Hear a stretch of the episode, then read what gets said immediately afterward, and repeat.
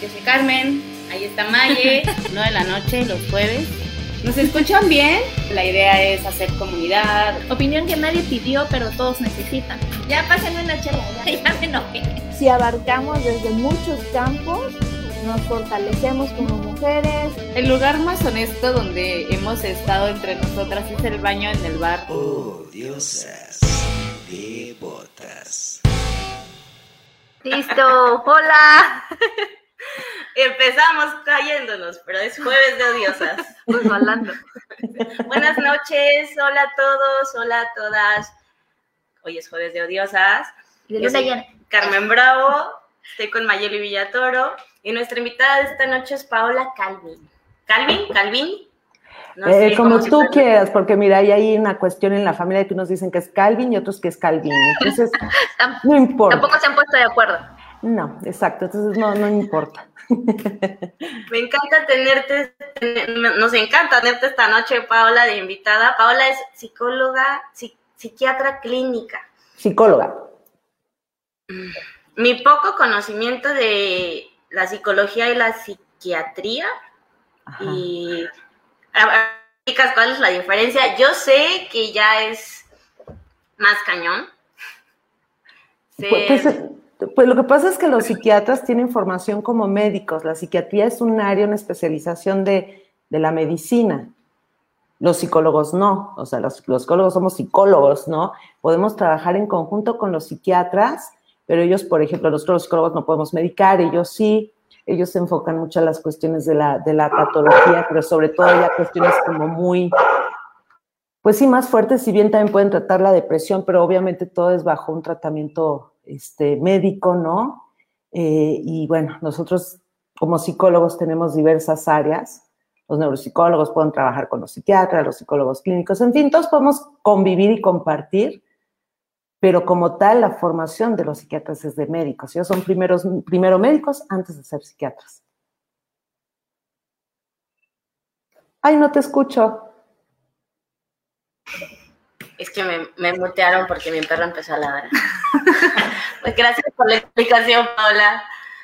Gracias por acompañarnos esta noche. El tema de esta noche es Daddy Issues. Ok. Yo creo que ya habían escuchado algunos, algunas de ustedes, algunos de ustedes este término. Yo sí, hasta tengo un grupo con mis amigos en WhatsApp que así se llama. Este, pues por cotorreo, ¿verdad? Porque ya tomamos nuestras desviaciones ya en forma casual y divertida. Y justo eso lo estaba, lo puse en el post hoy de que te- muchas veces tocamos el tema en mofa, en burla, en cotorreo, y le, lo quitamos de la, la seriedad que este término conlleva, ¿no? O sea, lo tomamos muy a la ligera, digamos, así como buen, buenos mexicanos que somos, nos reímos de todo, ¿no? Ay, se me están yendo. ¿Ya? Sí. Ya, ya, ya las escucho. Ya, ok. Si es que como ha estado lloviendo, creo que está fallando un poquito el internet. Pero sí, este, platícanos un poquito. De hecho, lo platicábamos ahorita fuera de que este tema de, de daddy issues es bastante común porque todos lo, lo hemos tomado, como decía Cara, broma, a chiste, pero sí es un asunto importante, sobre todo en cuanto a las relaciones, ¿verdad? Por supuesto, y, sobre todo, bueno, cuando se está hablando, porque eh, tengo entendido, les, también les comentaba yo que, bueno, que yo como tal no lo había escuchado el rollo de, sí en broma de daddy issues, pero como tal, pues a lo mejor es la forma a lo que se refiere cómo las mujeres o algunas mujeres buscan las parejas, ¿no? Esta como figura paterna. Aquí el asunto es que, bueno, más bien que, con qué te estás identificando, qué estás buscando en esa pareja. O sea, finalmente cuando nosotros vamos y buscamos algo fuera de- del hogar, ¿no? Fuera de nuestras relaciones familiares y empezamos a, desarrollarnos ya y tener una, relación de pareja, pues sí tenemos que estar como muy cuidadosos porque más bien, ¿qué es lo que queremos como pareja? El asunto es cuando, cuando de pronto vemos estas relaciones violentas que se dan eh, y que son muy comunes en México, que aparte no nada más corresponde a la identificación o, o el buscar este padre, que a lo mejor podría, podría, en algunos casos podría ser violento, y buscamos Entonces, este, porque nos identificamos con ciertas partes de nuestra mamá, no sé, partes como de sumisión, partes aprendidas, cuestiones culturales, cuestiones sociales, familiares, pero hay todo un entorno que también te busca como mujer a llevar a, a tratar de tener una pareja bajo ciertos criterios, ¿no? Ciertas características de lo que a lo mejor tendría que ser un hombre culturalmente hablando. El problema aquí en México es que, bueno, todo, todo, todo gira, si ustedes se fijan, en cuestiones de, de, violencia, ¿no? O sea, el hombre es aquel fuerte, el macho mexicano, ¿no? Estos estereotipos y este, este tipo de hombres controladores que son los que llevan los pantalones, que controlan, que dicen, que hacen. Y eso es lo peligroso. Más allá de, a lo mejor de buscar esa figura paterna, que sí, claro que hay una parte, ¿no? pero hay un chorro de cosas más en donde de manera como muy inconsciente nosotras vamos introyectando y vamos buscando en nosotros. Y, lamentablemente aquí en México la naturalización, por ejemplo, de la violencia, pues es algo que respiramos, que vivimos y convivimos todos los días.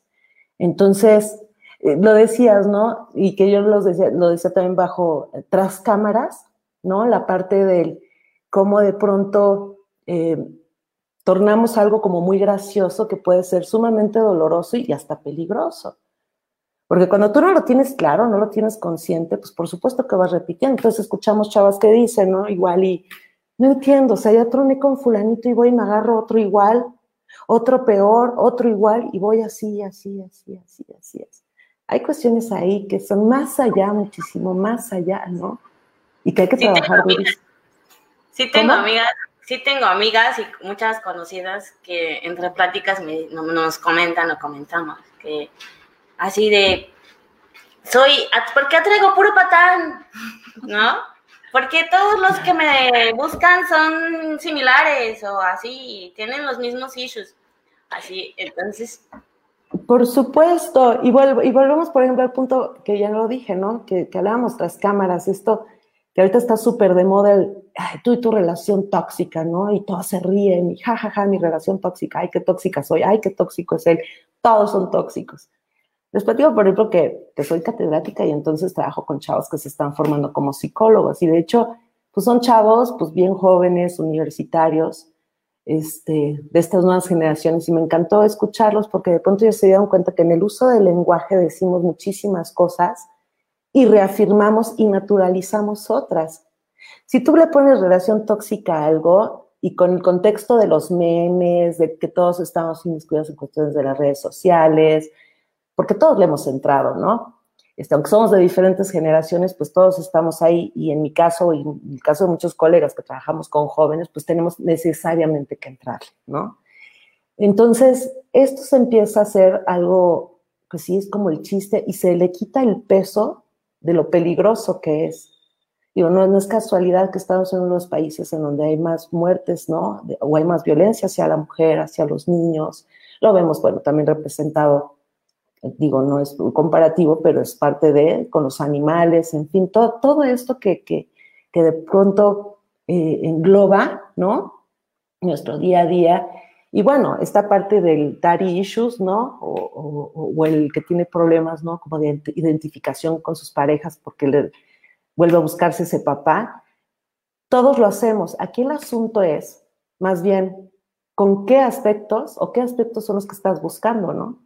Porque pueden haber aspectos súper sanos. Hay hombres que tienen de verdad mucha salud mental. O sea, tampoco podemos decir que todos, este, o sea, el problema de las parejas es solamente el rollo de los, de los de la figura paterna. No, puede ser raíz de ambos, por ambos lados, ¿no? Más bien yo, yo como mujer, ¿con qué me estoy identificando cuando tengo una pareja? Que ahí no necesariamente tendría que ver, por ejemplo, con una, pues con una pareja eh, heterosexual, ¿no? Eso aplica en absolutamente todas las cuestiones de identidades, absolutamente en todas, o sea, ahí sí es parejito, ¿no? Puede ser a lo mejor una mujer eh, lesbiana y me estoy identificando con mi pareja con aspectos muy dañinos que corresponden a mi figura paterna, no sé si me doy a entender. O bueno, en fin, en toda esta diversidad y en esta gama, ¿no? Que, que estamos viviendo, ¿no? En la diversidad sexual. Y aplica así en todos lados. El asunto es como la conciencia, yo me estoy dando cuenta o no, cómo me estoy interrelacionando con los demás, cómo me estoy relacionando nada más con los demás, conmigo misma, para permanecer ahí. Ese es el asunto que creo que habría que checar, ¿no? Y algo que comentabas que es muy cierto, que los issues no necesariamente tienen que ser negativos, que también puede ser un aspecto positivo. Por ejemplo, si tuviste un papá que era muy cuidadoso, muy atento, normalmente vas a buscar que tus parejas sean de la misma manera, porque no vas a tolerar tal vez una actitud de alguien déspota o que no te preste atención porque tuviste eso en, en casa. El problema también creo que se vuelve cuando vamos, este, mm, lo, que te comentaba, que ya se volvió hasta un cliché el decir, y que los hombres lo dicen, este, esta persona, o es más, hay chistes, hay memes que Cuéntanos cuándo fue la historia bien, ¿quién dijo? que hay chistes y hay memes que dicen, búscate a una mujer que no haya tenido papá, porque ellas por atención hacen lo que sea y que es como una regla social no este, firmada, pero que es un entendido que tienen también. Un secreto de voces, Ajá, exacto, un entendido que tiene entre los hombres de si no tuvo papá, es voluble, es vulnerable, la puedes moldear porque está necesitada de atención. Y puede ser que una persona pues no haya tenido papá, este, haya vivido solo con su mamá o incluso ninguno, pero no tenga esta debilidad. Y puede ser que sea una persona que tuvo papás y tenga esta, como decían, preferencia por los patanes, porque se, al ser un cliché, este, se vuelve como en algo de, a mí se me hace como muy, muy grosero, muy abusivo, muy ventajoso, como el abusar emocionalmente de la debilidad de una persona.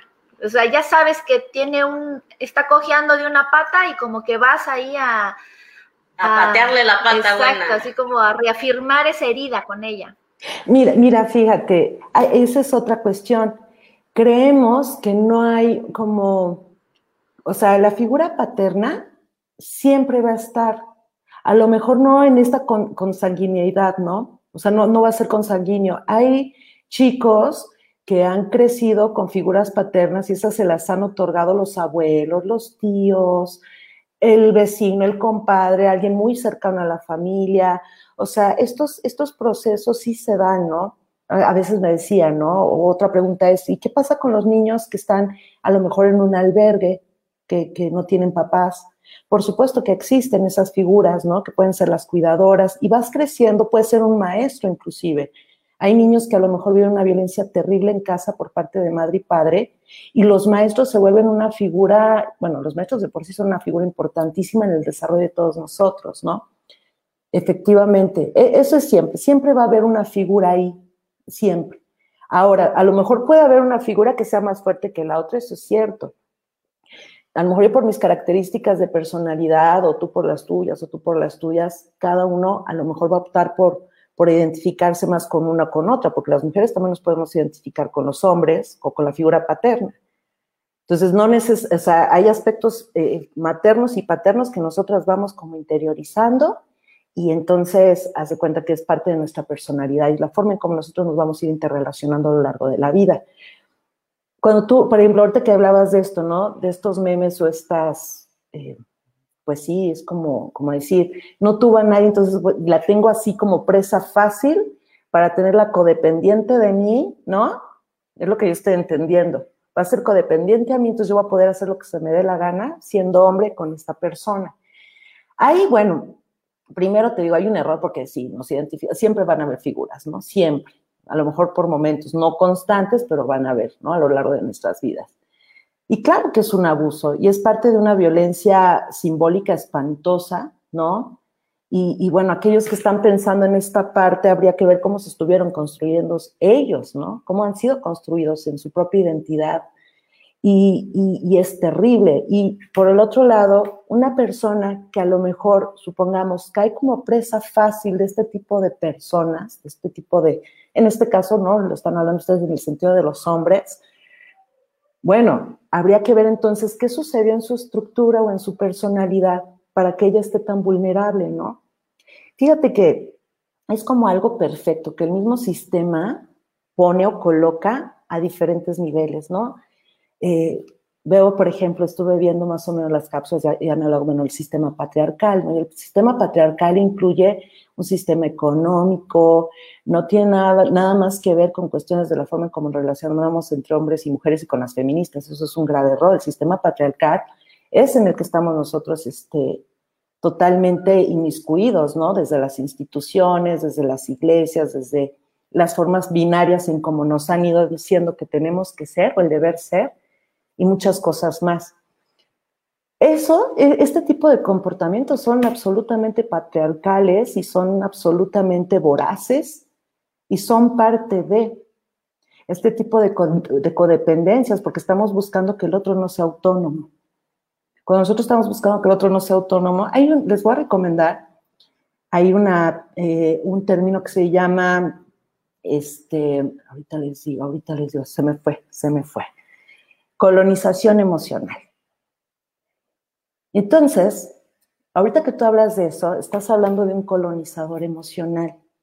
Y son estas figuras que poco a poco, no necesariamente en el grito, no están gritar, van atrapando a este tipo de personalidades vulnerables o no vulnerables, porque hay mujeres muy empoderadas, de verdad, mujeres muy autónomas, y que la autonomía tiene que ver hasta con la cuestión económica, que son presa de este tipo de, sujetos que se les llaman colonizadores emocionales.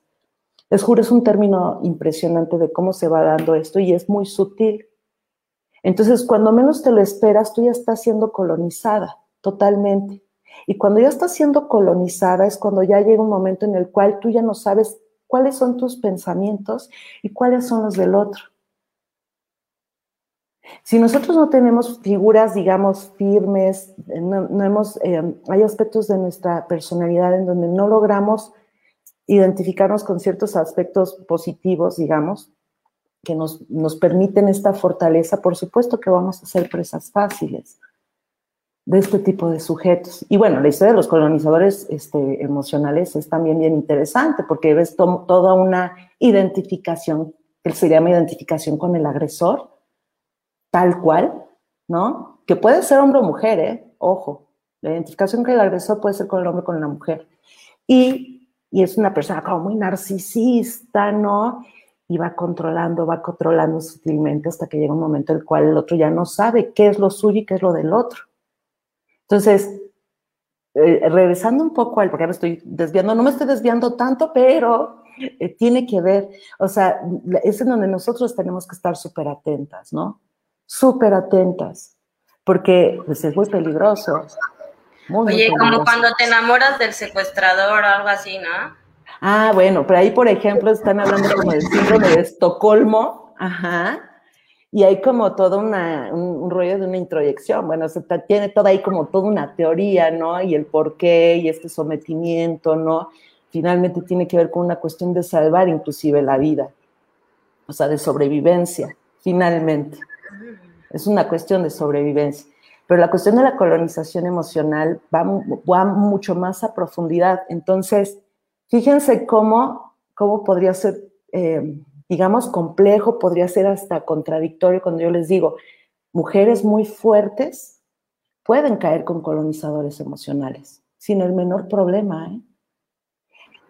No necesitas un perfil, ¿no? O sea, como que cierto perfil de mujer débil, sumisa, así que no, trabaja. O sea, realmente no hay como que un perfil de víctima, ¿cómo es? Así es. Podemos ser cualquier, obviamente hay quienes pueden ser más vulneradas definitivamente, porque también ahí no nada más estamos hablando de cuestiones psicológicas.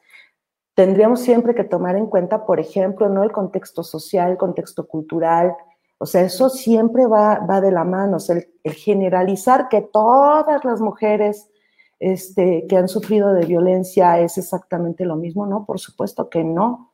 O los hombres maltratadores son exactamente lo mismo, o son maltratadores por, como, como de libro, ¿no? Que luego la psicología tiende mucho a, delimitar así a rajatabla, o la psiquiatría, ¿no? En el DSM-4, que es el manual de psiquiatría. Entonces, si cumples con tantos criterios, la etiquetota, eres esquizofrénico. Si cumples con estos otros, criterios, no, yo no lo, yo la verdad en lo personal no lo veo así, porque no somos los mismos yo no soy la misma mujer de hace 10 años que la que soy ahora. Claro que hay cuestiones que predominan, ¿no? En mi personalidad en la forma en cómo, cómo me relaciono con los demás. Pero ¿cómo puedes tú, yo me pongo en un lugar, una, una chica que a lo mejor económicamente esté muy vulnerable, eh, que le haga falta, que haya carecido de muchas cuestiones a nivel emocional, en fin, claro que hay más personalidades vulnerables, pero siempre tomando en, en cuenta el entorno social. Ahora, en relación a, por ejemplo, a los colonizadores emocionales, por supuesto que una mujer que aparentemente este, tiene todo como para mantenerse y todo, por supuesto que puede ser presa fácil. Ahí hay muchas cosas, pero tendríamos que ver como un caso, un caso particular, ¿no? O sea, yo no te podría decir ahorita, no, es que todas las que son así, eh, los que son así, que, a mí se me hace un, pues un terrible, terrible y muy grave error, ¿no? Igual, o sea, lo vemos, antes se creía, la psicología decía que hace muchísimos años este, este juicio o este prejuicio gigantesco paradigma que decían que todas las personas que habían sido, los hombres que habían sido abusados sexualmente, todos iban a ser violadores. Yo seguro que ustedes lo escucharon, lo han escuchado. O todas las mujeres que sufrieron este, de, de temprana edad, eh, fueron abusadas sexualmente, también van a tener problemas sexuales a la larga, ¿no? No, por supuesto que no. Inclusive es como tú viviste la situación a nivel personal. Puede pesar más otra cosa que ese mismo acto que a lo mejor para nosotros nos parece deplorable, ¿no? Y horrible. Y no necesariamente eso es lo que la va a lastimar. Pueden ser otras situaciones. Aquí el asunto es cómo tu entorno social o tus figuras más cercanas te sostienen y cómo te van acompañando en este proceso, tanto para hombres como para mujeres, ¿no? El mejor caso, no sé si ustedes han escuchado hablar de Olimpia, de la ley Olimpia, de Olimpia Coral. Es maravilloso escuchar su historia, la forma en cómo resignificó todo, todo lo que ha vivido es impresionante. Y yo lo que observo en ella es una fortaleza interna bárbara, pero sobre todo que tuvo un entorno social, una madre ahí que la, que la contuvo, acompañada de muchas feministas, que hubo grupos de mujeres que estuvieron ahí sosteniéndola que hasta ella lo dice. Efectivamente, yo creo que eso fue lo que me hizo salir de este, pues esta cosa tan terrible, ¿no? Y que resignificó y se volvió una ley, ¿no? La ley Olimpia. Fíjense cómo, o sea, hablar de, no, no podemos ser como tan tajantes, ¿saben? O sea, tendríamos que ver como muy en específico, pero sí, sí, por supuesto que siempre vamos a estar buscando cosas que, que nosotros observamos en casa, ¿no? Con las que convivimos yo creo que lo más sano sería decir, pues ya lo observé, esto sí me gusta, esto no me gusta, y si no me gusta, me quito de aquí. Y si me gusta, aunque no es lo más adecuado, ¿por qué me estoy quedando aquí? O sea, en esta conciencia muy clara, ¿no?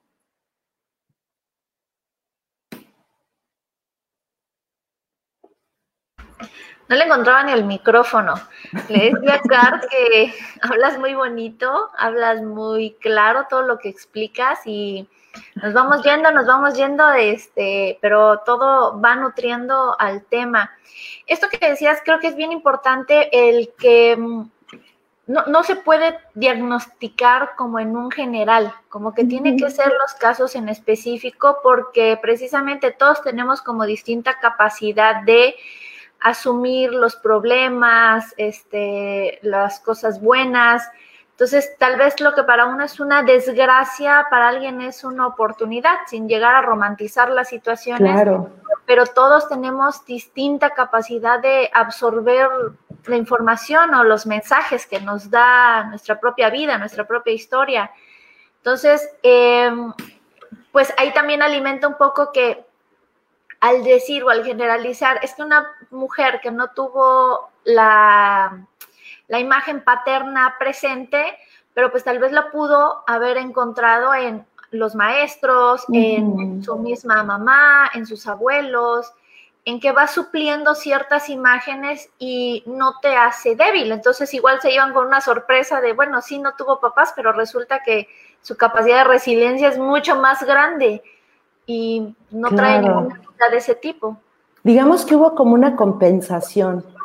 nosotros podemos compensar en, otros, en otros espacios, que también eh, creo que hay un, bueno, al menos desde la clínica, ¿no? Desde, al menos desde lo que mi trabajo desde la clínica es de pronto estos como determinismos de que, y aquí en México es muy común, eh, y bueno, que tiene que ver con cuestiones de, de, creencias, ¿no? Ya, ya ideologías muy marcadas, muy delimitadas.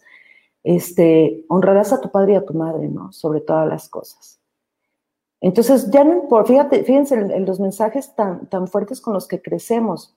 O sea, el honrar implica de verdad, es, es, o sea, desde el catolicismo inclusive tiene que ver con como una, como alabar en el honrar, ¿no? Al menos desde la postura católica, que desde ahí es donde muchas veces se utiliza esta palabra del honrar. A mí me hace mucho ruido en lo personal, porque yo creo, y bueno, eso a lo mejor le hace mucho ruido a muchas personas, pero los primeros que tenemos que honrar es a nosotros. O sea, si de verdad, por ejemplo, veía que, que esta Carmen me decía, ¿no? Esta parte como de elaborar el perdón o a lo mejor, bueno, primero es, si tú tuviste una imagen paterna terrorífica o materna terrorífica, primero no hay que negar las emociones. Porque pareciera ser que aquí en México, en nuestra sociedad, nos dicen que hay emociones buenas y hay emociones malas. Y ojo, las emociones son emociones, ¿eh? No hay ni buenas ni malas, son emociones. El rollo es cómo la salida que le damos a las emociones. Ese es el asunto, de cómo nosotros lo llevamos a la autodestrucción o a la destrucción del otro. Y eso es lo peligroso, pero las emociones no son malas, o sea, el, el, enojarnos y decir, no puedo yo con esta figura, o sea, mi papá me hizo tanto daño que lo odio y bla, es parte hasta de un proceso de duelo que debe de ser necesario, punto. Y saber en dónde vas a colocar esa parte. Porque sí hay casos de padres, honestamente, que me han llegado a la clínica que dices, de verdad, no hay forma de rescatar algo, ¿no? Que de, de, verdad esos niños o esos adolescentes o esas mujeres o esos hombres que ya llegan a consulta, dices, llegaron, pero no llegaron por el papá ni por la mamá, llegaron por esa fortaleza interna, porque lo que decías tú, ¿no? Encontraron en, otra, en otros espacios esta forma de sostenerse y, una, y esas características de personalidad que lo hicieron salir adelante y que de, y de verdad, bueno, hay casos inclusive del, del del holocausto, hay una conferencia maravillosa de una persona que estuvo en el holocausto cuando era niño y te platica toda la historia y cómo él empezó a resignificar absolutamente todos los aspectos y solito, solito, solito, solito a lo largo de la vida. Pero él decía, por supuesto que estuve muy enojado. Entonces, hay veces que lo primero que debemos hacer, como en esta parte del sanar o perdonar, es que primero el trabajo, siento yo, es una postura muy personal, tiene que ver con nosotros primero. En un autoconocimiento, un trabajo de autoconocimiento constante, de resignificación de eventos. Hay otros que a lo mejor son tan dolorosos y bueno, vamos a ver en dónde los colocamos, pero no necesariamente, y, para poder continuar con la vida. Porque luego es un peso bien grande, ¿no? Es como decir, si no perdonas, no te liberas. Híjole, o es como el señalar, pues es que hay gente que no ha perdonado y se ha liberado y ha sido de una manera muy funcional y no está cargando con ese odio y no necesariamente ha perdonado. Fíjense que, que eh, en esta búsqueda de pronto creo yo de, sentirnos bien o tratar de acompañar a otros, volvemos al, al como, como, los términos se han convertido en algo tan así como las relaciones tóxicas, los daddy issues, ¿no? que los hemos normalizado tanto que no les estamos dando el suficiente peso y de pronto es estos dobles mensajes que ahorita está muy de moda, ¿no? El, que nos mandan.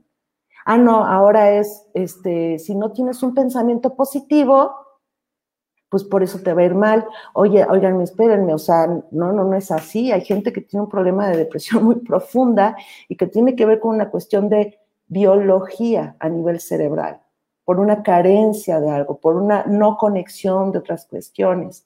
Y le dices a esa persona, todo está en tus pensamientos, si tú estás así porque quieres estar así, no, pues mejor hay que pasar una pistola para que de una vez se dé un tiro, porque no lo va a lograr.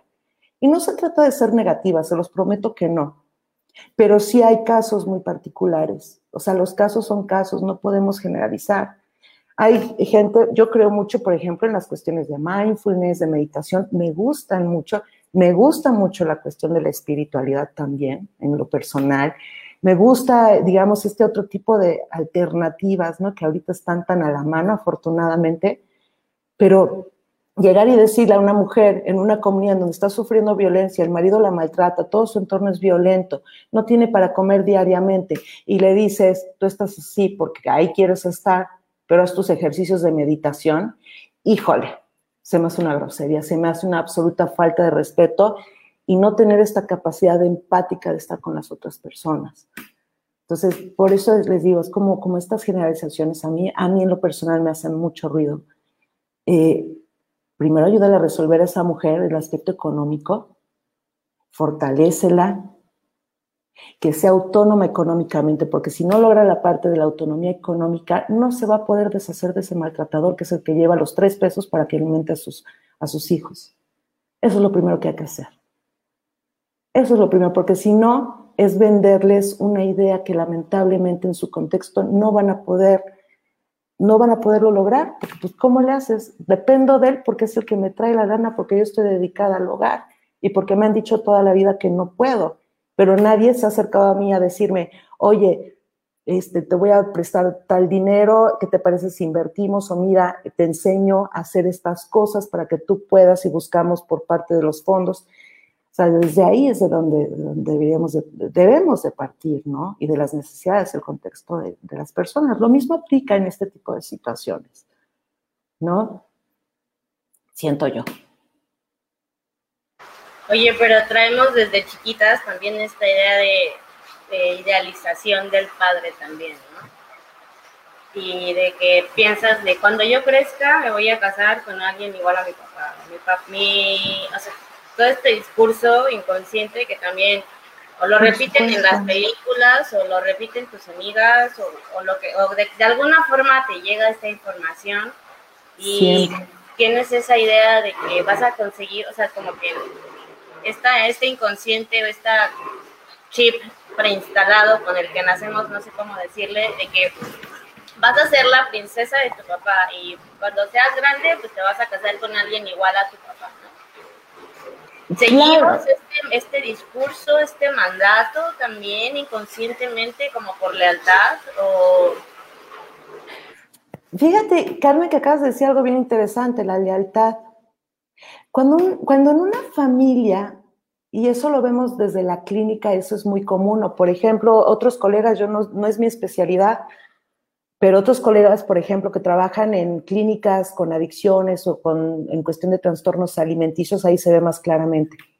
Cuando el paciente, y lo pongo entrecomillado, que es el enfermo, que vuelvo a ponerlo entrecomillado, el enfermo, llega a un espacio terapéutico a pedir ayuda y entonces esa persona, ese, esa persona empieza a tener mejoría, empieza a cuestionarse sobre sus acciones, del por qué llegó a, llevar, por qué llegó a las adicciones quizás, porque empieza a voltear a ver y empieza a ver todas estas carencias a nivel familiar, a lo mejor empieza a detectar la violencia, empieza a detectar otras cosas que no había tenido muy consciente.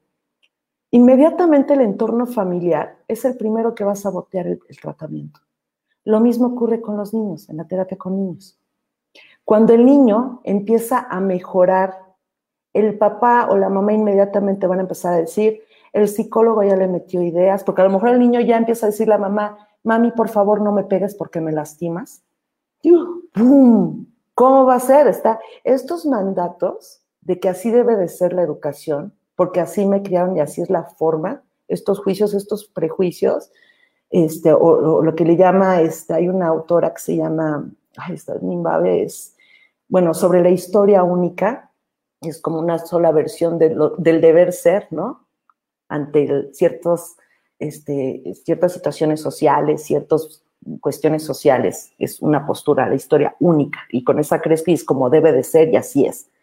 ¿Qué sucede?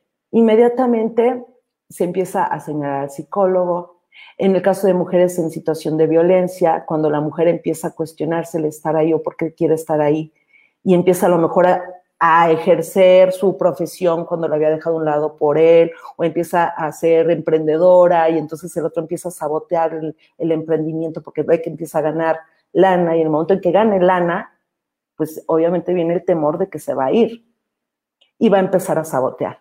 Lo mismo sucede, les digo, entre comillas, los pacientes, porque los pacientes realmente son el síntoma de la familia como tal.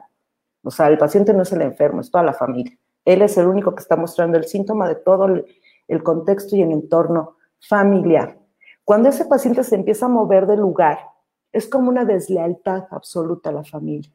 Empieza a romper con lo que, por ejemplo, en, la terapia sistémica llaman homeostasis, un, estado de homeostasis, como sea. Inclusive en las familias violentas existe ese estado de homeostasis, en donde la mamá ocupa un lugar, el hijo mayor otro, yo soy este, tú eres aquel, así todos ocupan lugar. Y cuando uno empieza a moverse de ahí, toda la familia, todo el entorno quiere atraparlo porque no pueden romper con esa homeostasis. Y se siente como una deslealtad, se siente como una venganza, se siente como que algo va a llegar a invadir, eso sucede en familias completamente rígidas, que inclusive puede suceder esto que les platico en cuestiones tan graves como les estoy diciendo. Cuando un, adolescente se convierte en adolescente, los papás enloquecen y quieren mantenerlo en donde estaba y los chavos empiezan a cuestionar, y empiezan a rebelarse y empiezan a decir no quiero. ¿Aló? Chicas, creo que se fueron o yo me fui o cómo está la cosa. Se quería la luz, se nos fue la luz. Yo me quedé, ¿aló? ¿Están ahí? Está cayendo una tormenta te digo, aquí no tarda, ¿eh? No tarda. Sigue lloviendo, ya, ya para un poco, pero también, mira, hablando de eso, pero bueno. No sé en qué me quedé, chicas. Te hicimos en qué te quedaste. Ajá. Porque de, de pronto te vi que seguías hablando y yo, estamos congeladas y ella está hablando. no, que les hablaba de esta parte como de la homeostasis familiar entonces, hay mandatos muy claros y hay mensajes muy claros dentro de las familias, que no necesariamente se dicen, pero están muy implícitos dentro del entorno familiar. Y tiene que ver con la forma en cómo cada uno de nosotros va a jugar un rol dentro de la familia. Cómo deben de ser las mujeres, cómo deben de ser los hombres, cómo debe de ser el papá o la mamá, en fin. Y cuando uno de ellos empieza a modificarse o empieza a cuestionar esos mandatos internos, no necesariamente les digo, los dicen, muchas veces ni siquiera se dan cuenta. Son formas de, interacción que vienen desde, uff, ¿no? Desde antaño, ya desde la abuelita, la bisabuelita, y que no cuestionamos. Ahí, cuando uno se empieza a mover, es cuando viene el relajo absoluto, ¿no? Se empieza a desestructurar todo y empiezan a buscar culpables. Y lo que está sucediendo es que el otro está buscando salir a lo mejor de un entorno familiar muy enfermo el problema es que aquí en México, con muchas ideas que nos dicen de que eh, tienes que respetar, o sea, ese, ese doble mensaje, los hombres son, eh, por ejemplo, no son mujeriegos, son golpeadores, pero pues así son, así son, ¿no? Luego se ríen mucho mis alumnos porque yo les decía que deberían sí ofender, sí, deberían de ofenderse los hombres cuando de pronto escuchamos frases como, pues es que ellos no se saben controlar, ¿no? O sea, es como, perdón, me imagino, yo les decía, como si, como si fueran un pene gigante corriendo por la vida así, destrampado y sin, sin forma de, de, pensar, oye, ¿en dónde los están dejando, no? Como si no tuvieran cerebro, ¿qué pasa? Y pues no, los otros asumiendo que así es, y no es cierto. Creo que se fueron otra vez. A ver. ¿Aló? Seguimos, seguimos, seguimos aquí, te escuchamos. Es que las veo de pronto que se quedan como totalmente paralizadas. Ya no las escucho. ¿Aló, aló? Ya las perdí, chicas.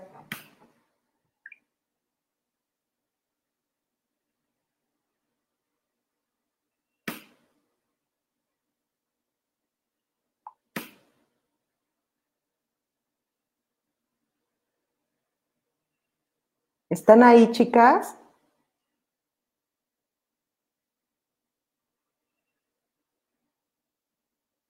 ¿Aló?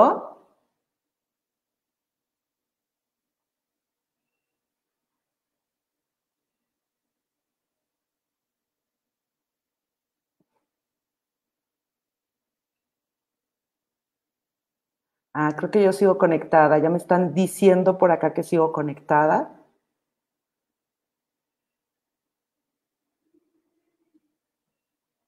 Creo que ya se fueron. No. ya estamos de todos lados. A ver. Es que de plano las dejé de escuchar, ya no las veía y una amiga me dijo, sigues tú, pero ellas están pasmadas. Oh, oh. ¿Se les fue la luz? Acá estamos, se nos fue la luz. Pero acá seguimos, acá con los datos. Ok. Díganme en qué se quedaron. Una pregunta, un algo. Nos quedamos en la parte de lo familiar. Ahí fue donde nos quedamos, donde decías que cuando una persona rompe este, este como círculo de familia que a veces es muy cerrado, un poco violento, Sí, Nos escucha. Ay, rarísimo. A ver, creo que a Mayeli le escucho mejor. Creo que sí. Pues sí, o sea, e- esta forma de, de- de romper, fíjense, este de pronto ser autónomas o de pronto generar relaciones más Por si sanas. se nos va otra vez, ya nos quedamos con los datos. Listo. Yo creo que aquí que lo importante es que cuando, cuando de pronto nosotros decidimos movilizarnos del lugar en el que estamos, ¿no? En relación a nuestra pareja, en relación a lo que quieran, eh, primero es, les digo, es como un ejercicio de autoconocimiento muy profundo, porque como en todo, en todo acto hay una, una consecuencia, ¿no? Es responsabilizarnos y saber que, que, bueno, para poder de pronto entablar relaciones más sanas, necesariamente nos tenemos que mover internamente, pero a veces inclusive mover, mover, movernos de lugar a otro lugar, ¿no? Eso es, eso es un, híjole, es un, es un brinco de mucha valentía, pero sí vale la pena definitivamente. Por eso es que nos da mucho miedo lo desconocido, a veces también permanecemos en lo conocido. O sea, a mí me dijeron o crecí con la idea de que una pareja es así, cada quien desde su familia con sus ideas y sus creencias y sus mandatos. Y de pronto yo sí creo que ahorita se está aperturando más por las tecnologías de información y comunicación que tenemos las mujeres más acceso a mucha información o las mismas chavas, ¿no? Las mismas jóvenes que vienen con otras ideas, más información, ya no están tan dispuestas a quedarse con una, con una historia única. Eso es lo importante, no quedarnos con esa historia única, porque en la vida hay miles de historias. La misma historia de un lado, en una familia, preguntándole al otro hijo, en relación, por ejemplo, a su mamá, tú vas a encontrar que un, hijo va a decir, mi madre ha sido la madre más maravillosa del mundo. Y el otro hijo te va a decir, el mismo hijo en la misma familia va a decir, mi mamá fue la cosa más terrorífica en la misma familia. Entonces, escuchar esas, entonces decir hacia cómo yo quiero construir mi historia, ¿no? Cómo yo me quiero construir o reconstruir. Hay una palabra que ustedes usan mucho, que leí, desaprender. Es maravillosa. Es lo que tenemos que hacer, desaprender, precisamente. Cuestionar absolutamente todo, ¿no? Yo creo que en este siglo es lo que nos toca a nosotros, reprogramarnos, desaprender, aprender, hablar. Este término que tocábamos al principio de tóxicos, de tu pareja tóxica o tu novio tóxico o lo que sea, es un término actual. Le estábamos, estaban diciendo que la, la, esta, esta generación, no sé por qué sigo con mi lámpara arriba, pero... o sea, la, las nuevas generaciones, a las que les llaman generaciones de papel que por todo se quejan, algo así. Cristal. De cristal, algo así. Yo siento que en cero, cero son como una generación débil. Al contrario, han traído a la luz a poner nombre, a, a nombrar este tipo de situaciones de las que muchas veces vives, pero no pronuncias. O sea, no nombras. Realmente han llegado a ponerle nombre al gaslighting, al hoovering, a todos estos temas de mm, abuso entre parejas, más o menos. El gaslighting es cuando creo que te dejan de hablar, terminan una relación contigo. Es muy sutil, es una violencia muy sutil. Eso. El hoovering es que el tipo del narcisista que vuelve y vuelve a cada rato, así como terminas y regresan, terminas y regresan, y es como, No te deja ahí. ciertos, muchos términos que no desconocí, que, des- que vivíamos, pero no nombrábamos. No tenía nombre, era normalizado.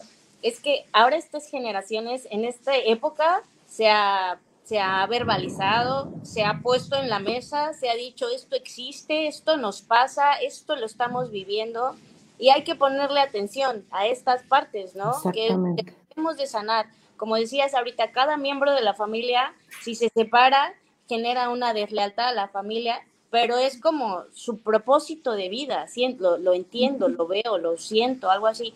De- ah, dicen que hay parejas, no sé, matrimonios que no bailan, no cantan, pero su hijo es bailador, cantadorcísimo, una cosa maravillosa, muy diferente a los papás, ¿no? Y dicen, ay, no se parece a los papás. Precisamente es por eso que viene a generar un balance en la vida de los papás, ¿no? En la vida de la familia. Siento que cada miembro de la familia tenemos un tipo de misión, um, propo- no sé si llamarlo propósito o pues todos somos como una caja de colores, ¿no? Al amarillo le tocó venir a pintar de amarillo. Entonces, siento que esta, estas nuevas generaciones que nos han abierto, digamos, el camino para ver hacia dónde vamos, que muchos sentimos que estábamos como que en ese camino, pero no habíamos llegado a pronunciarlo, a definirlo, o a mencionarlo, o a entablar una conversación acerca de eso.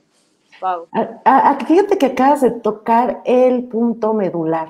Bueno, es el mejor ejemplo.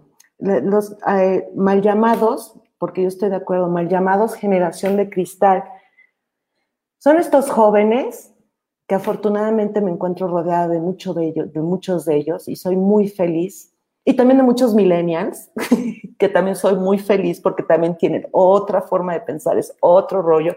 Pero esta generación de chicos más jóvenes, ¿no? De los de cristal, que son la generación Z, este, y la de, eh, bueno, en fin, acaba, están poniendo el dedo sobre la llaga a nivel social.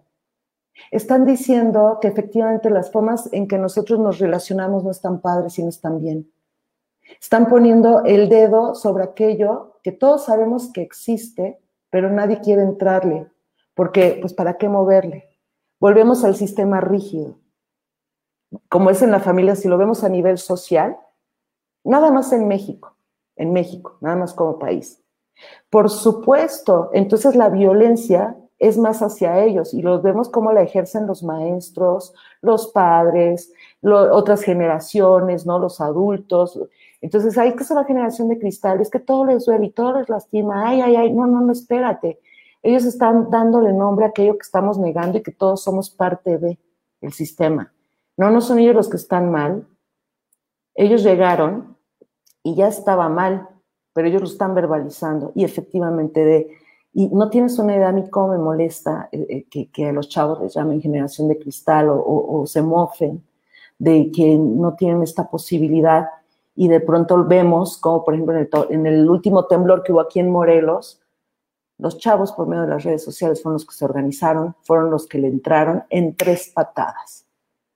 Y así te puedo nombrar muchas cosas. Yo trabajo en una universidad y estaba la última clase que acabo de dar se llama creatividad y comunicación, entonces trabajo con diferentes escuelas, ¿no?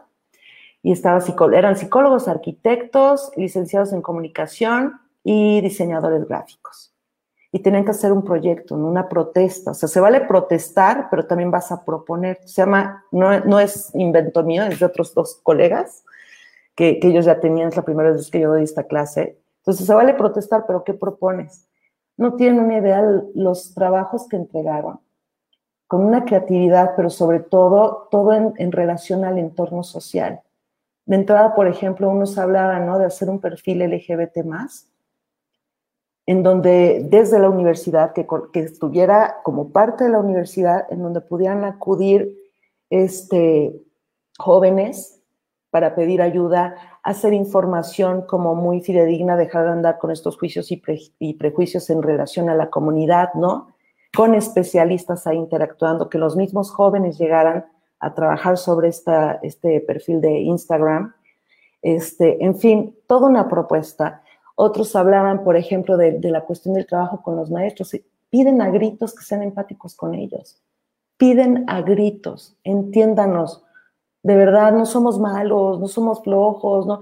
Pues no, simplemente están viviendo sus, sus emociones como deben de ser, pero que les han dicho que está mal. Fíjate, son chavos increíblemente expresivos. Les vale, vuelvo al punto de las emociones, expresan lo que va. A lo mejor la salida no es la más adecuada, pero también es parte del mismo proceso adolescente, o sea, así es. Pero nosotros como adultos tendríamos que estar ahí para contener y para entender.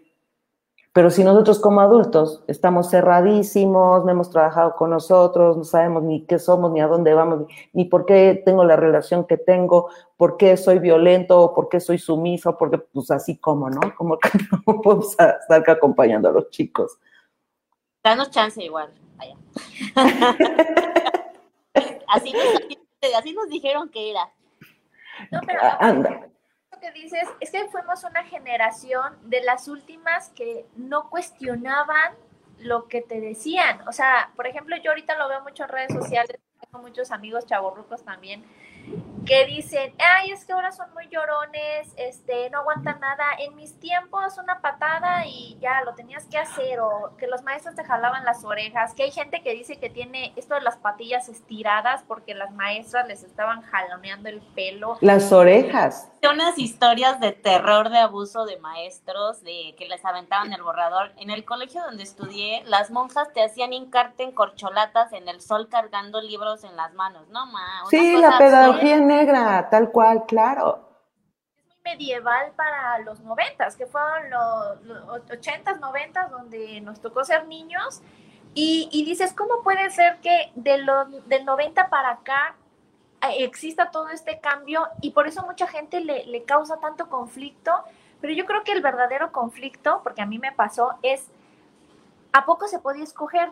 ¿A poco había otra manera de hacerlo sin tanto dolor, sin tanta presión social, sin tanto... Claro. Por ejemplo, yo le digo a mi hijo, es que está bien padre, le digo, ahorita llegar a, la, a la parte donde empiezas a desarrollar tu sexualidad y que nadie te imponga, es que vas a tener que casarte, vas a tener hijos, sino que ya hasta puedes elegir así, me, es que quiero tener con una mujer o con un hombre, o con los, dos. o con los tres, o con todo.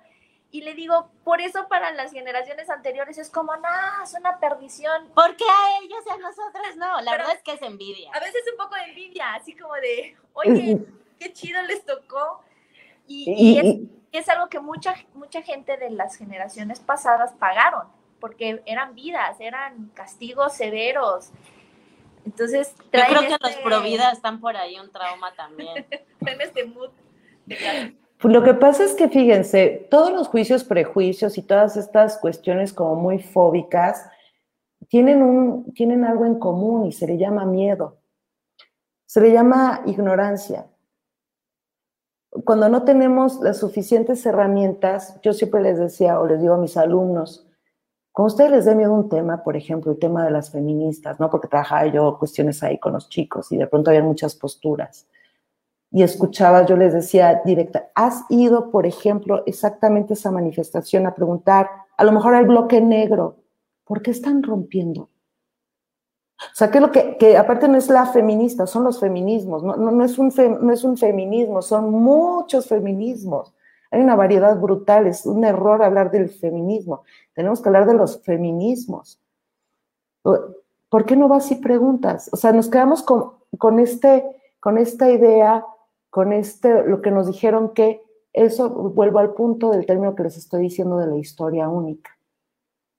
Y estos chavos se están permitiendo romper con esas historias únicas. Claro, todavía vemos muchos que a lo mejor no, pero están cuestionando todo lo que se les ha enseñado desde sus iglesias, desde la familia, desde la escuela, desde, y por supuesto cuando de pronto tenemos un, un sistema patriarcal, económico, que ha funcionado perfectamente así, porque tiene, hay intereses económicos muy importantes, y vienen estos chamacos a cuestionar todo y de pronto empiezan a armar en redes sociales unas cosas, hacer ruido por todos lados que se lleva, que sabemos que las redes sociales y la calle, bueno, es una conexión directa, ¿no? De la vida pues por supuesto que entonces van a venir como más, más dureza, porque no se puede, no se debe de cambiar el sistema porque así ha funcionado. Hay una cosa que dicen que el cambio, lo que les molesta a la gente que le molesta el cambio es que los saques de su zona de confort para que se aprendan a acostumbrar algo más, como que vengas a los 60 años a ni 60, 40, 30 y tantos. Es algo que es diferente a lo que aprendieron, es como de espera, yo ya sabía esto, ¿por qué lo tengo que volver a aprender? Y Porque es... ahorita por ejemplo, hasta las carreras. Eso es un shock que veo que es generacional también, de cómo que ahora puedes ganar dinero creando contenidos y haciendo desde tu cuarto. ¿Por qué un niño de 13 años tiene más dinero que yo que tengo tantas especialidades? Y, se choquean. Claro. De miedo, de, de enojo. De celos. Pues porque son, claro, porque... La escuela. Es la, es la, ruptura de los paradigmas, totalmente, de lo que te han dicho toda tu vida. Imagínate también, fíjense, si nos ponemos del otro lado. A mí me dijeron que la vida era que yo tenía que, estar en casa, ¿no? Aceptar todo de mi marido, que ese era mi lugar, ¿no? Que yo tenía que dedicarme al hogar, a todo lo doméstico, no cuestionar nada. Este, eh, ¿qué más? Que, bueno, que los niños se visten de azul, que las niñas se visten de rosa, eh, en fin, podemos sacar ahorita, bueno, en mil cantidad de, cuestiones.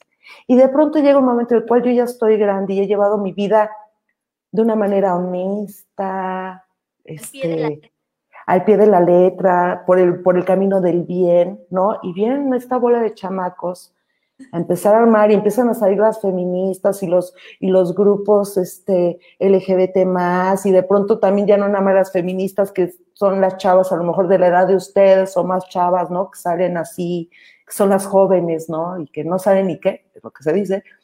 Pero de pronto empezamos a ver que también empiezan a, a salir a las calles señoras de 60, 70 años a luchar junto a las feministas.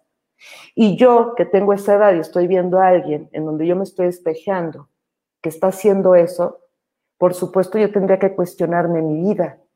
Pero cuando yo me cuestiono mi vida y lo que he venido haciendo a lo largo de mi vida y que no me he planteado, por supuesto que eso implica mucho dolor. Por eso entonces me voy a mantener más rígido que nunca.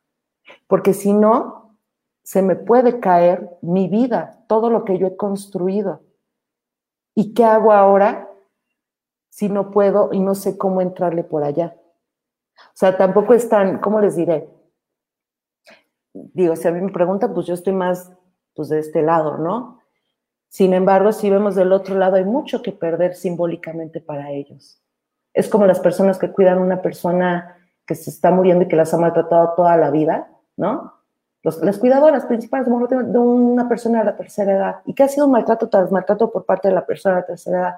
Cuando se muere la persona de la tercera edad, tienden a irse nuevamente a cuidar a alguien más porque eso es lo que le dio sentido a su vida. Es terrible lo que estoy diciendo, lo sé. Pero si se le muere, va a buscarse a alguien más, porque ese es el sentido de su vida. Entonces, cuando vemos estas, este enojo tan grande social, habría que ver, vuelvo al punto de casos como muy específicos, ¿no? ¿Qué se les está moviendo internamente? ¿Qué estructura les está moviendo para que de pronto no me aferro a una idea y no quiero ver más allá?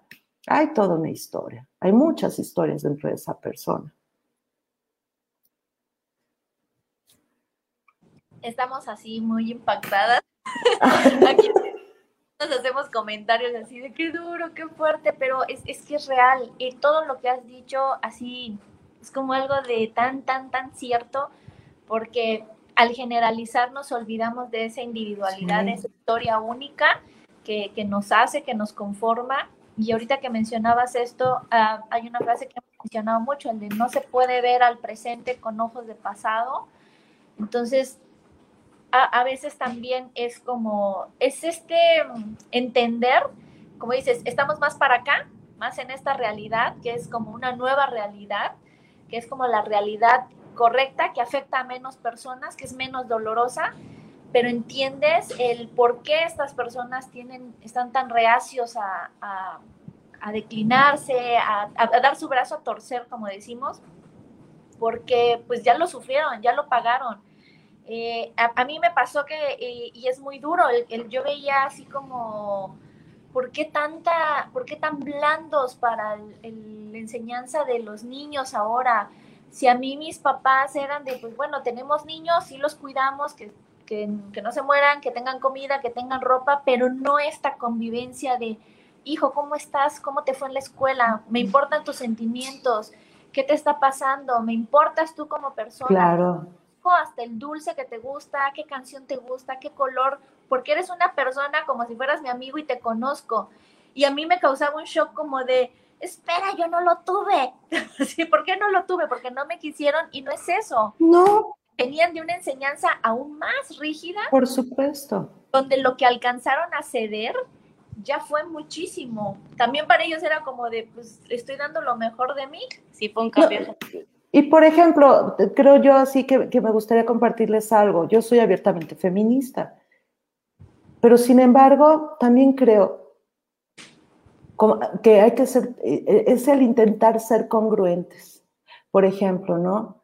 Eh, imaginemos a este otro grupo, ¿no? Quizás pro vida, que es muy lejano a lo mejor a lo que yo puedo pensar o sentir como filosofía de vida. Cuando yo le digo a mis alumnos, en vez de estar en esta historia única y, creyendo cosas ¿no? que te han enseñado y todo, ve y pregunta directamente, si nosotras desde nuestras diferentes posturas ideológicas, que son posturas, ¿eh? aquí no hay quien tenga la razón o quien sea mejor que otro, o yo tengo más, o tú, inclusive desde los mismos feminismos, esa es la maravilla de los feminismos, la diversidad que hay en donde inclusive no hay coincidencias en muchas cosas. Eso es lo maravilloso del feminismo, de los feminismos, que no hay coincidencia, se van construyendo y reconstruyendo constantemente de aquí a toda la vida. Entonces, habría que acercarnos a estos grupos también de mujeres y de hombres y preguntar y ver, indagar más allá de ese discurso, qué hay atrás de ese discurso de provida. No sabemos esas historias, ¿eh? ¿Por qué de pronto me cierro a ver estas otras posibilidades? Porque esas personas son personas, son humanos y tienen una historia y por algo se construyeron así. ¿Qué es lo que les está moviendo a cada uno de ellos? No lo sabemos, porque tampoco podemos generalizar que todos los providas son así, o decir que todas las feministas este, somos de X este, grupo. Pues no. Hay cosas que compartimos y hay otras que no. ¿O no?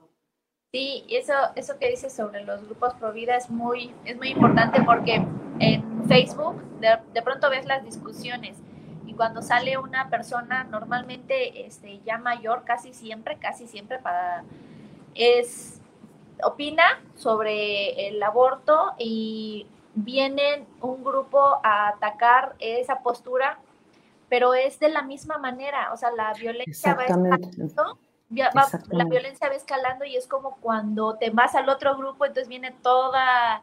Es lo mismo. Exacto. Es la incongruencia para mí. Somos humanos, no somos perfectos, sí. ¿Nos vamos a equivocar? Por supuesto que sí. Que yo, que yo en algún momento me he enganchado en ciertas conversaciones así álgidas, ¿no? Donde, claro, por supuesto que sí, pero cuando uno va tomando conciencia de, a ver, espérate, ¿por qué me enganché yo, Paola, de esa manera? Cuando es el mismo tema que en otro momento yo no me hubiera enganchado. Me enganché con el tema que me está diciendo porque está rompiendo mis ideales o me enganché con la persona. Ah. Ajá, o porque me recordó a alguien de mi vida o a un evento de mi vida. Una palabra que te detona, por ejemplo, así como de, ah, eres una vieja loca. Y es como de, ya ni siquiera me importa el tema, ¿por qué me dijiste vieja loca? Y esas y les digo, entonces es como, por ejemplo, ¿no? Hay grupos que no saben que hay un grupo muy importante de feministas que son católicas, son hermanas.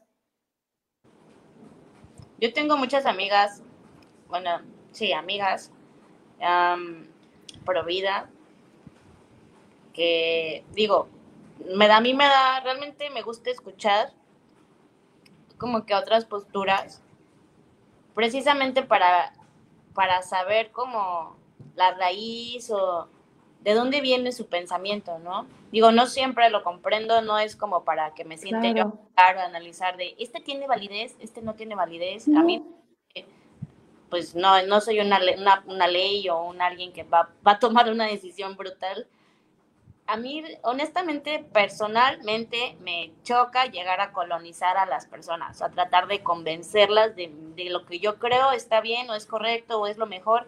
Realmente, por eso siento que me gusta escuchar en vez de estar ahí convenciendo a personas o Sí. no sé cómo llamarle, realmente Sí. siento pierdo energía, pierdo tiempo, pierdo vida y hasta puedes perder al amigo, ¿no? O sea, tus amigos no realmente tienen que, con, que comulgar con todo lo que tú piensas.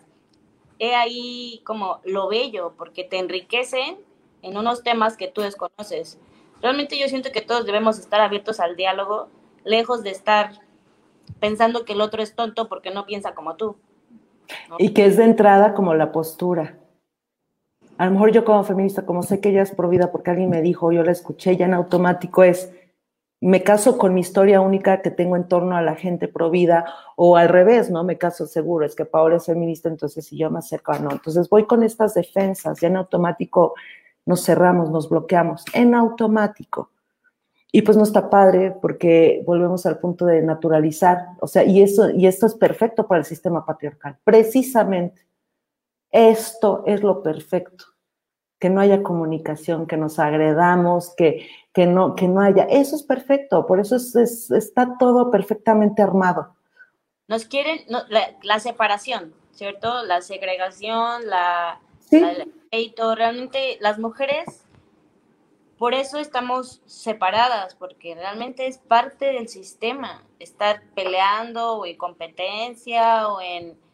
Ah, ese sería otro muy buen, un muy buen tema, la parte de cómo se nos ha enseñado desde temprana edad que las mujeres tenemos que ser enemigas y que somos enemigas.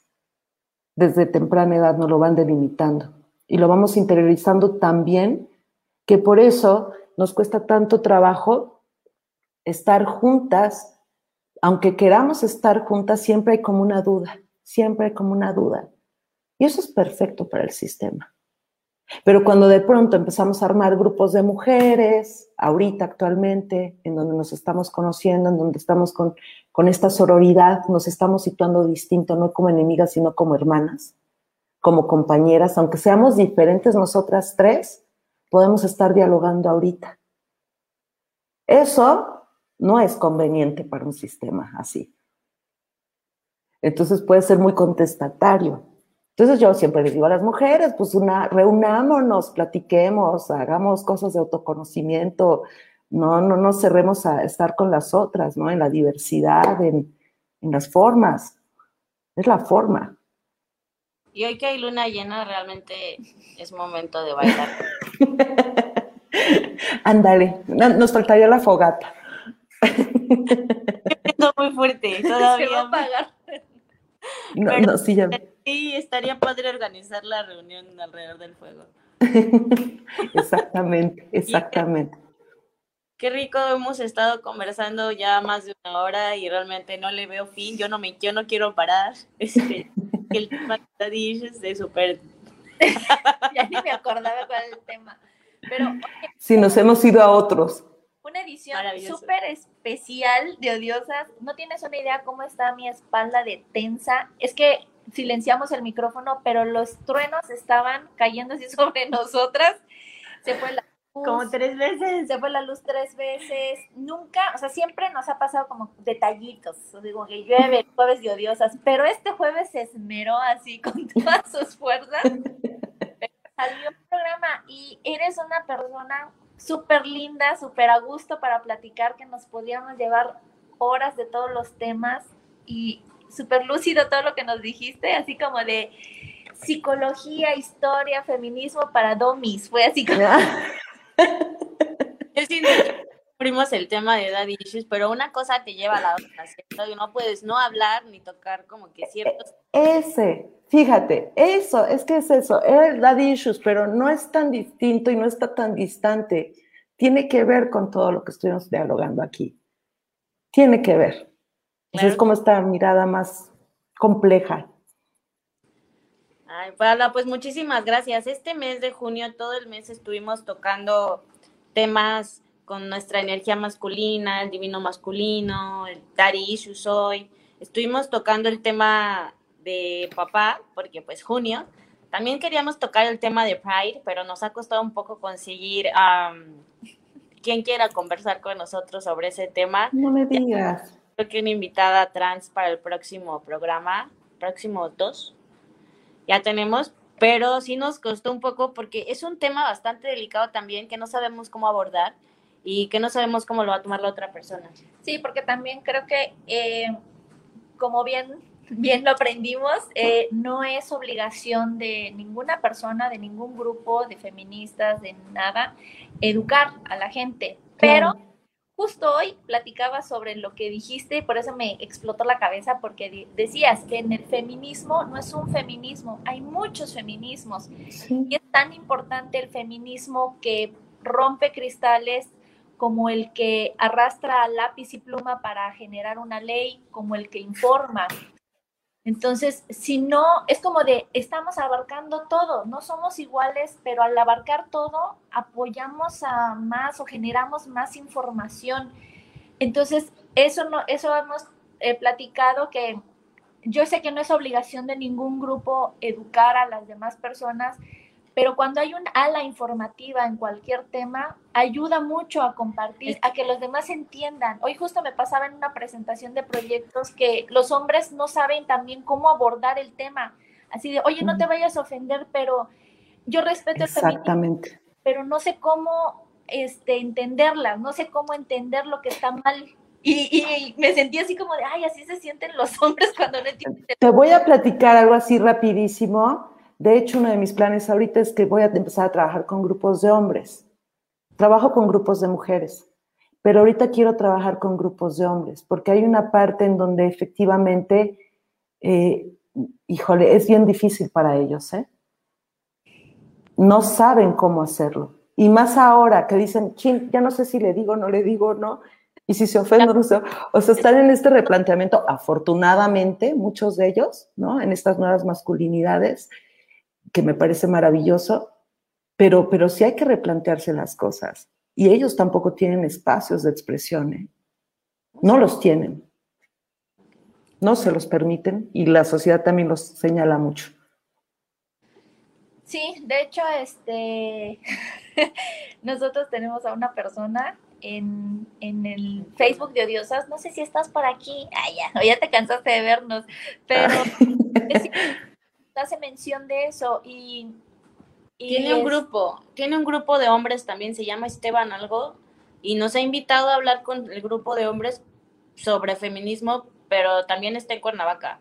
Y así como que digo, ¿cómo lo vamos a hacer? Solo es como un en vivo. Entonces estaría padre, Pau, conectarte con este chico Esteban, que él ya tiene... Ah, claro. Le hace falta como esta parte, esa voz femenina para... Oh. No tenemos esta todo esto es nuevo, ¿no? Esta reeducación, esta reprogramación es nuevo para todos, todas, y estas generaciones y nuestras generaciones nos hace tanta falta entendernos, comprendernos como para dónde vamos, cómo dialogar, porque si no se dialoga, si no se menciona, si no se trae a la mesa, sigue siendo tabú, sigue siendo un tema delicado, sigue siendo un tema que no puedes pronunciar porque Beetlejuice, Beetlejuice, Beetlejuice, ¿no? Algo puede pasar. Exactamente, esos miedos, miedos a lo que no conocemos, a lo desconocido. Sí, exactamente. Sí, ha sido muy, muy importante toda esta deconstrucción, por eso utilizamos mucho la palabra desaprender, porque antes de aprender algo tienes como que borrar un poquito lo que ya traías ahí en el chip, como liberar espacio y decir, bueno, esto no estaba bien. Y nosotras como mujeres, este, nosotras en, en, esta, en este eh, programa que hacemos, ha sido mucho sobre eso, sobre el desaprender muchas malas manías, prejuicios que se tienen y aperturarse, aprender escuchando de las personas que, lo viven. Entonces, pues... Sí. Resignificar. Resignificar. Resignificar mucho. Será una nueva palabra. Paola, pues ha sido maravilloso tenerte nosotros. Te voy a pasar el contacto de Esteban en los comentarios puedes ayudar. Vamos a dejar tus redes sociales para que personas que se quieran poner en contacto contigo se puedan poner en contacto contigo. Tú das sesiones de terapia, Pau. Platícanos un poco de eso para que las personas que nos ven, que estén en Cuerna y también las que estén fuera de Cuerna, me imagino que también. Sí, de hecho, ahorita estoy atendiendo en línea desde inicios de la pandemia y todavía me voy a aventar un buen rato en línea. Yo creo que hasta enero vuelvo a abrir el, el consultorio y a ver, ¿no? Me ha funcionado muy bien así, honestamente. Sí, este, estoy especializada en jóvenes, en jóvenes este, y adultos.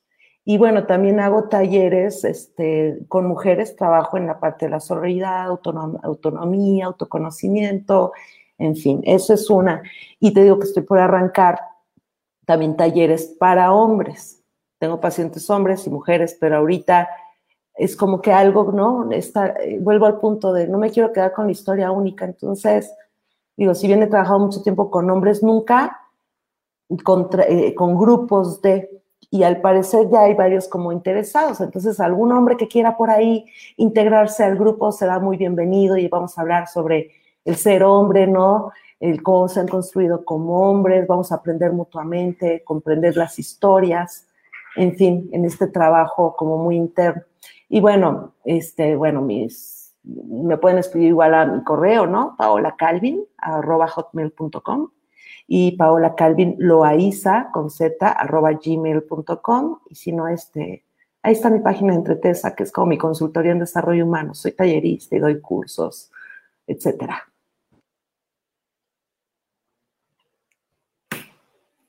Te me fuiste. Ya se fueron. Qué increíble, haces muchísimas cosas, Paola. Qué, qué maravilloso. Ah, ah bonita, luego te andaba en cuestiones ahí de. ¿Qué? No, estamos.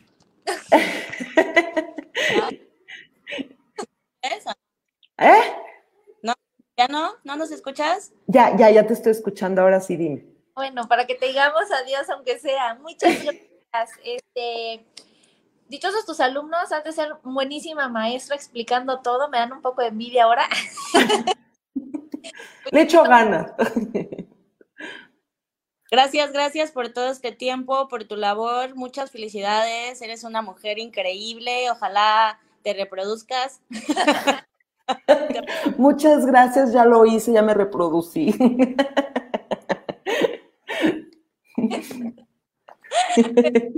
Nos vemos el próximo jueves de Odiosas a las nueve de la noche.